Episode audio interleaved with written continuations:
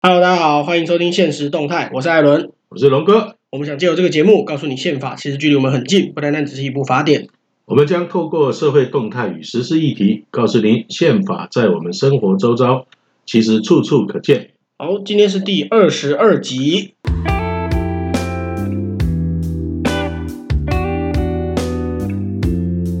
龙哥，哟，这个前两个礼拜有一件大事，在呃，不过不在台湾啦。你是说香港吗？没错，香港，哎，其实其实我觉得香港这件事真的已经弄了好弄了好一阵子了，从一九年那个反送中嘛，嗯一九、年本来只是那个那个逃犯条例，然后到二零年弄了国安法，现在二一年又来一个，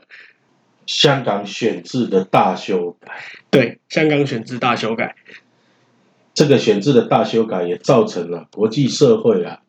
对这个中中共的政权啊，彻底的绝望。对，真嗯的，其实从一九年的反送中到二零年的武汉肺炎，其实大国际社会已经对中国非常的不信任了。对，对，我们我们其实可以看到，在一九一八年之前，全世界跟中国其实还是一个偏向友好的关系，虽然可能有美中贸易战，但是大部分的国家还是倾向不要跟中国这么正面冲突。应该他们还是期待所谓的民主，这个民主和平论啊，对，就是说大家还是期待的希望透过对中国的一个经济的支持，然后造成他们产生一个中产阶级对啊，然后呢，去呃能够从威权体制呢走向民主体制对，可是、啊，还有这样的一个期待跟幻想。对，可是从结果来看呐、大家。呃，我觉得作为台湾人不会太意外，但是我觉得西方人应该会觉得很意外，因为其他的西方国家都是这样子变成民主国家的，对但中国，中国你反而把它养成了一只超级大怪兽。因为他们比如说像西方对于新疆对的事情，他们能够容忍，是因为所谓的国际恐怖主义的对问题。对但是呢，对于香港的事情呢，啊，他刚开始还可以接受你所说的，就是内部的斗争啊，经济的调整啊。对可是到后来呢，啊，包括对于这个呃年轻学子的这种杀戮对啊，然后这个一直到现在，在这一次的这种香港选制的大修改对，啊，这个北京政府可以否决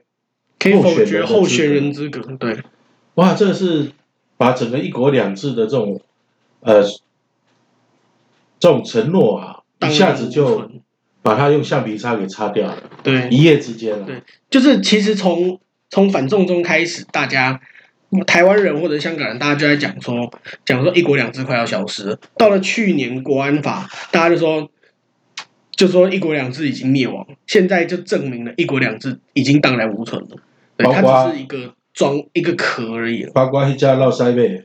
对，就就连其这这件事情严重到什么程度呢？就连立场跟我们相左的国民党，他们也都他他们也都非常的难过，非常的失望，就是就是你你共产党这样子搞，国民党你根没有办法帮他护航的啦，国民党没有办法帮他讲话，所以我实在是觉得，就是国民党应该要认清事实啊，对从头到尾就没有所谓的九二共识跟那个呃一国两制的这样的问题。对啊，所以好了，我我其实个人很期待啦，希望国民党可以因为这件事情有更好的改变啦。对，这个是这个是一个方面。那我先讲一下香港的选制怎么改好了。就是原本香港的选制呢，呃，也不是选制，就是特首的选委会，特首选委会本来有一千两百席的的那个投票人数对，有一千两百票可以投，所以大家才会讲说，哦，那个那个前任特首梁振英是六八九嘛，他拿六百八十九万，哎，六百八十九票，然后林郑月娥是七七七嘛，他拿七百七十七票。那接下那接下来新的选制呢？新的选制有一千五百席哦，看起来基础更高咯，嗯多了三百席嘛。但多的这三百席是谁呢？啊，我先讲一下好了。香港的选制分成四原旧版的一千两百席分成四个界别，嗯，四个界别是第一个界别是工商金融，对第二个界别是专业领域的人才，对，第三界别是基层跟劳工还有宗教，嗯，第四个界别是立法会议员跟地区代表，嗯就是简单来说，原则上只有第四个界别是真的有人民选出来的啦。对，那接下来呢，接下来改成一千五百票之后呢，前面四个界别不变，但是新增了第五个界界别是包含中国内部全国团体在香港的成员。对这个名义上是说，哦，这些人不是共产党，这些人是在中国内部的团体，因为他们说想要这个爱那个港人治港，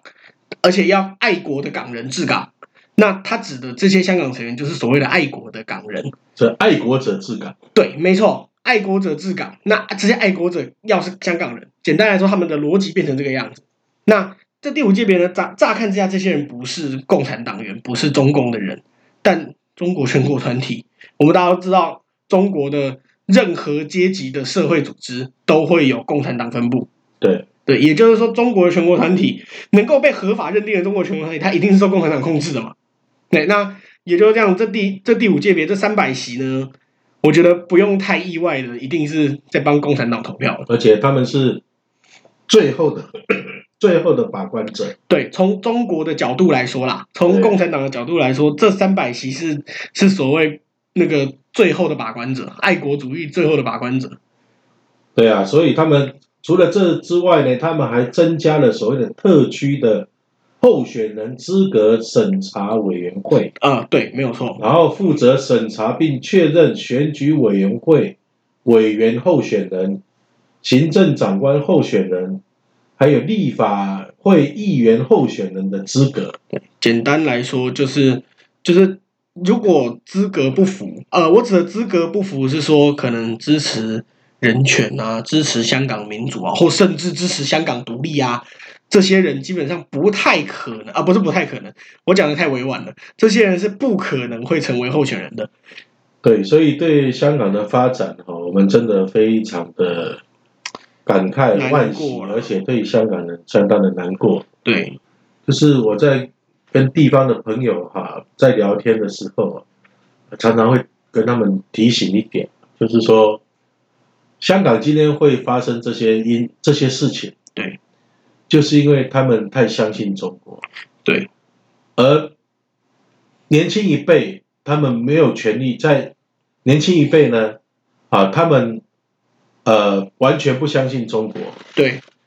啊，但是呢，因为他们还没出生，或者是生活非常太小年，纪。对年纪非常轻，他没有决定权。对但是他们父执辈那一辈呢，因为就是类似台湾的国民党啊，对啊，就是呃， 国民党内的那个外省二代对啊，然后他们跟这个中国有一些这种连结，情感上啊或者情感的是连经结济上，然后他们就呃忽视了这个中国共产党政府的本质，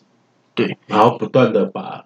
相信他们，好，那香港的问题就是他们父执辈，好相信共产党，对，然后呢也抱着那时候台湾二二八那些政治精英就回归祖国的那样的一个欢愉的心情，对但是他们完全无视于对，啊，香港在英国人统治之下，已经是完全不一样的政治文化，对，完全不一样的一个现代社会，跟中国是完全他不一们样只有他们在语言跟文字上跟中国是一对跟中国也没有一样相似的，呃所以来讲的话，就是说，呃，他们那时候在那个九零年代对啊，香港要回归的这那个谈判的过程中，啊，香港的人民，香港的这个老一辈的人，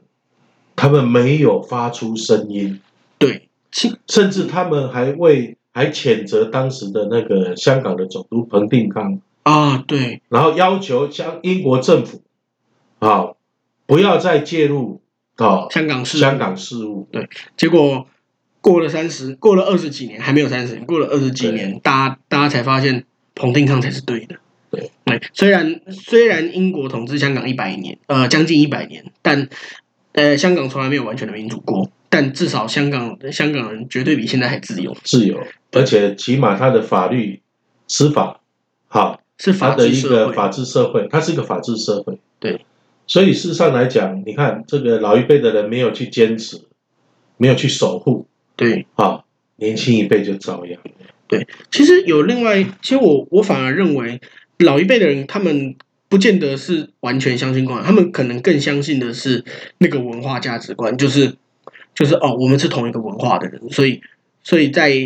可能民族国家的意识、民族主义的意识之下，会认为哦，如果我不能成为一个国家的话，那那与其当英国人，我更想当中国人。呃，我我相信九，我相信九零年代很多香港人是这样子的思维。那结果最后到了到了二十几年后的现在，大家才发现，原来是原原来事情根本就不是这样。但因为他们你你把你把他们当你的同一个国家，但他们没有把你当一个国家。这是两个国家，对啊， 两个不同的这种政治文化。对，好、那你看啊、这个呃，像香港的社会对跟中国是完全不一样。对好、然后呃，我们我们说那时候香港的那老一辈的人，对好、他们相信的是说，哎，以香港现在已经是很呃法制化的社会，好、那只要中国的北京政府不干涉，例行港人治港，对好、那基本上生活不会有太大改变。对，好、这个大家都无这么照相跳，信。马照跑，无照舞照跳，对可是他们忽视掉中国共产党的整个发展史就不是这样子，他就就它不是一个是侵略的本质。不是一个重视承诺的一个政权。呃，不止不是，不止说不重视承诺哦啊，它本身就是一个呃，哪有说土地还给你了，他不掌控，对啊完，全是不可能的事对情。啊，所以，我们对台湾来讲，我们不要存在于对中国共产党政府存在任何的幻想。对台湾这几十年的发展，尤其是在这个最近三十年，台湾事实上已经是彻底民主化的社会。对好，那跟中国那边对于呃，包括人权，包括这个社会制度，好、政府的运作的方式是完全不一样的社会。对，这已经不是有差别，这个是这个是完全不一样的对东西。而且来讲的话，可能很多这个民众不了解，对中国的宪法它规范的就是共有制、对集体财产制。对，即使中国的宪法在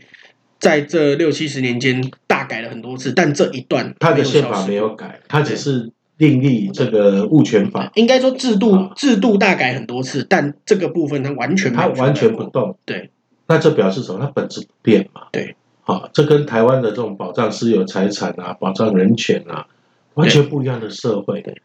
而且啊，我们说香港的人民来讲，哦，年轻一辈的他们要守护对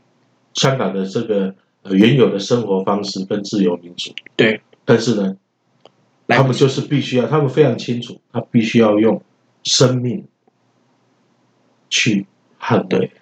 已那经台湾现在呢？啊，台湾现在呢还不用走到那个程度对啊，你可能就是联署个公投，表达我们不是中国一部分对这样的一个决心，对其就实能够守护得住啦、其实，就像龙哥你刚刚讲联署公投这件事情，其实，其实，在一八年的那一次的公投，一八年的公投有一个冬奥证明，冬奥证明其实就是这样子，就是表达大家说我不想要再当 Chinese Taipei。那或者到二零年，二零年那个有些民间团体也有提出公投的那个制宪公投的提案，那。呃，对，但但当然后后来很可惜被驳回了，现在好像还在打诉讼了。打诉讼对对对，但是反正反正这一些东西就是怎么讲，我们还是我们台湾还是还是相对稳定，我们有办法，我们还不需要到那个地步。香香港人已经错过了，也也不能说错过，应该说可能一开始就没有过，就是坐在谈判桌上面取得取得更好待遇的机会，但是很可惜，现在必须要用血来换。那当然也希望可以更好了。对啊，所以我看到香港的例子，好，对我常常鼓励台湾的年轻人，你们是在一个正常的宪政环境下长大的，对，啊，那你们更有资格来制定新的宪法，嗯。更有资格来公开的、大声的讨论，公开的讨论这个制度要怎么修改？我们现有的制度该怎么调整，对包括宪法上有关于领土、我们的治理范围，就是说清楚啊。对，就像我们好几集以前有讲过，就是以前的修宪跟现在的修宪，或者现在也有些也有些在提制宪的。那不管怎么样，我们都可以好好的讨论到底就公开的讨论嘛，不要怕。好对，没有那个错，我记得那李鸿喜教授有讲过，李红喜教授，你说那个台大宪宪法学宪法学的者宪权威，宪宪法学的圣经， 对台湾的那个宪法学的教父，对对对，啊，他就讲啊，啊，修宪是要这按照宪法的规定，对，制宪没有这个拘束啊，对，对人民要制宪有什么问题呢？对随时都嘛可以制宪对。这部宪法，因为宪法如果不符合时代的要求的时候，它它就必须要会改限缩变整个国家的发展对跟社会对于这个法律的认知，对所以它必须要有新的宪法来应应时代的改变。对，没有错，好，那所以说呢，我觉得我们就是把宪政台湾现在遇到的问题啊，就大家摊开来谈，对。透过讨论形成共识。不过其实，对啊，修就是看起来李教授是想要是认为自宪会更好，但是我觉得可能更多的民众没有办法接受，也也不能说不能接受，应该说会会觉得自宪是一个有点大幅度的改变，因为其实从从古到今，我们都可以知道，人民是不喜欢大幅度改变的。但是其实我认为，我我认为，如果我们透过修宪可以解决问题，那当然可以。问题在于我们到底有没有办法透过修宪解决问题？我们透透过修宪解决领土当然可以啊，但是但是我们要知道的是，我们现在的我们现在的这个制度，你要用修宪来解决问题，那必须要必须要是比蔡英文的得票数再多一百多万票，你你才有办法达到。但是我们想，他怎么可能会多呢？因为光是光是泛蓝的人就不可能会支持你这个那案子。你就算可以达到那个票数，立法院也不那会为什么过不制定新的？对啊，就是争取人民认同跟支持嘛，对啊，对啊，对不对？而没有且错来讲的话，根据李教授所讲的，的宪法有它的原理原则，有它的一个对架构在。我对们现在这边宪法，它完全不符合这个所谓的宪法的架构跟原理，对那要怎么修，怎么修都不对。对啊就像房子的地基没有打好，里面的那个格局，你的那个分隔墙，嗯，好，就是当初格局就设计不对，你怎么装潢也不没有办海法沙屋怎么装潢都是海沙屋都啦，是像台北市的南门市场，大家本来说要改装啊，结果最后发现它是海沙屋，你就只能把它拆掉重盖嘛。重盖啊。对，海沙屋怎么改装，它就是海沙屋，其实就是这个样子啊。好，我们从香港拉，我们拉回香港啦。反正，其实我觉得香港，只能说未来让人很担忧啦。但是呃，我们也因为香港的牺牲啊，说对实在，香港的牺牲，这个敲醒了西方社会对于中国的幻想，对，这而且是这你是包真括的。英国政府终于提出啊，在那个礼拜上礼拜的时候，啊、终于公开谴责啊中国，中国啊，对，他已经容忍他两次了。对他这从次对香港的这种选制的这样的一个强制的破坏啊，对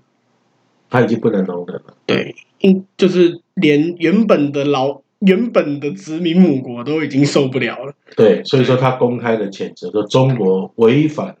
中英联合宣明是公开哦，对啊，对啊，好、他已经诉求国际，而且呢，英国也派军舰来到对而且亚洲了上一次英国提中英联合声明的时候，英国只有说英英国只有说，请中国注意，你们你们可能要违反中英联合联合声明。结果中国跟他说，哦，中英联合声明只是历史文件而已啊。对，那就是真的从这件事情可以看得出来，英国已经受不了了， 英国真的受不了了。那所以当然，西方社会最后就是要提醒，借这个节目哈、提醒我们真在台湾的啊，我们这些生活在台湾这个这块土地的人民，对，好、我们常说以史为鉴，啊，对，香港的事情是正在发生的，它不是历史，它它不是是现历实我。们都可以现睁开眼睛看得到，对而且很有可能在香港也会发生比二二八事件还惨的对，所谓的这种呃，台湾历史上发过发生过这样的当屠杀事件当然希望不要发生了，但是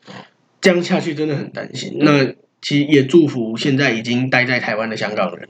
就然后我们也是期待这个香港的这个能够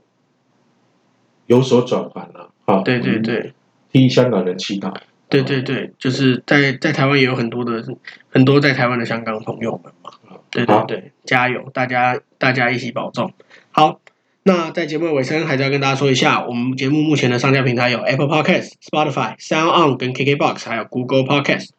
如果您喜欢，欢迎帮我们点五颗星，或是留言跟我们说说你的看法。好，我是艾伦，我是龙哥，现实动态我们下集见，